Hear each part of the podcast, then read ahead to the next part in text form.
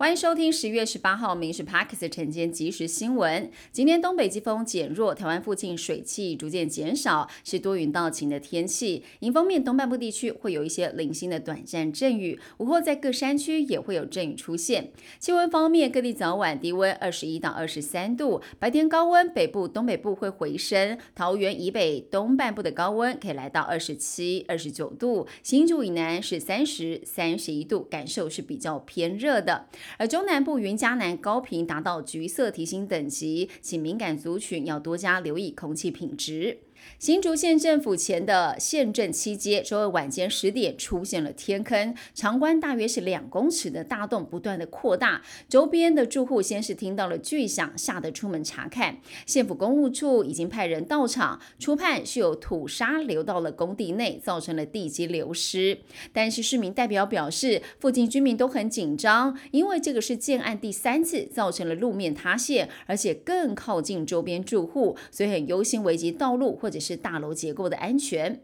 台北市大安区金山南路今年曾经发生了瓦斯外泄起火的事件，而业者到场花了一个小时才找到了瓦斯开关阀，原来是被柏油给盖住了。而市议员调阅资料发现，哦，台北市还有将近七千个瓦斯开关阀被埋没了，位置是有待确认的，所以希望市府可以赶快完成清查，也可以简化开挖的流程。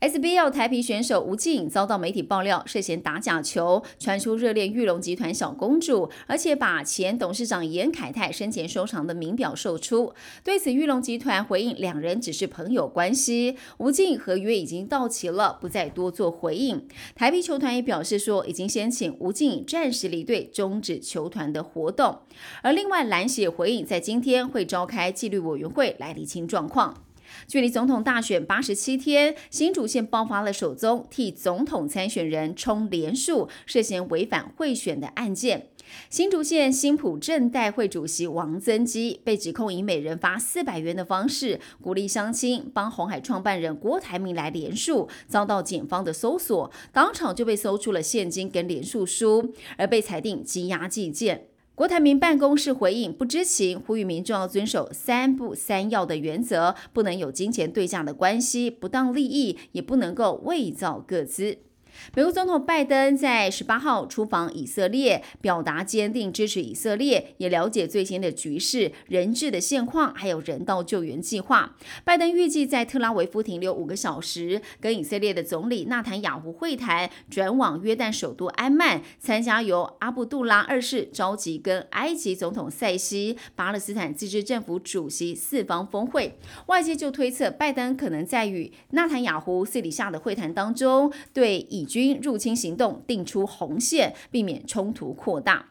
以色列跟巴勒斯坦激进组织哈马斯互轰不断，外界想要理清哪个国家提供给哈马斯军武呢？南韩军方是说，部分的火箭炮还有榴弹炮，推测是来自北朝鲜，战术有许多的雷同，像是使用了滑翔翼从空中来渗透，研判平壤当局可能在战术跟训练上直接或间接的支援哈马斯。不过对此，北朝鲜是透过官媒否认。